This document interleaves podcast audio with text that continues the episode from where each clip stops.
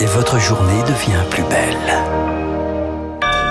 Il est 9h01 sur Radio Classique. Voici l'essentiel de l'actualité avec Chloé Juel.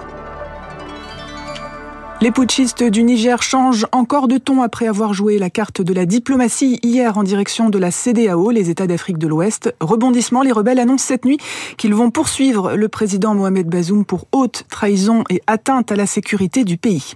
La première visite de Charles III en septembre en France, les dates précises ne sont pas encore connues, mais l'exécutif français espère un climat plus apaisé.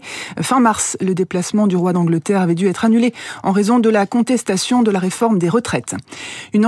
Ouverte pour refus d'obtempérer aggravée dans les Hauts-de-Seine après la violente interpellation d'un homme hier à Bagneux. Une vidéo a été diffusée sur les réseaux sociaux. Elle a été vue plus d'un million de fois. On y voit le suspect se faire percuter par une voiture de police avant d'être projeté au sol.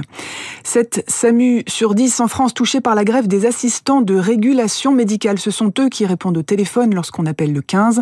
Ils demandent plus de moyens et plus d'effectifs, 800 postes en plus sur les 2500 qui existent.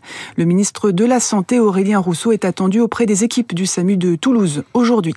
En Ile-de-France, les usagers sont habitués, mais la journée sera particulièrement difficile sur une grande partie de la ligne B du RER, la partie qui mène à l'aéroport de Roissy. En raison des travaux exceptionnellement, aucun train ne circule dans les deux sens. 600 bus de remplacement ont été mis en circulation. Les usagers sont invités à reporter leur déplacement. On termine avec la bourse de Paris. Pour terminer, à l'ouverture, le CAC 40 est en baisse de 0,05% à 7336 points. Merci beaucoup Chloé Juel. C'est la fin de cette matinale. Merci à vous de nous avoir suivis. Merci à Isabelle Moureau pour la programmation des invités.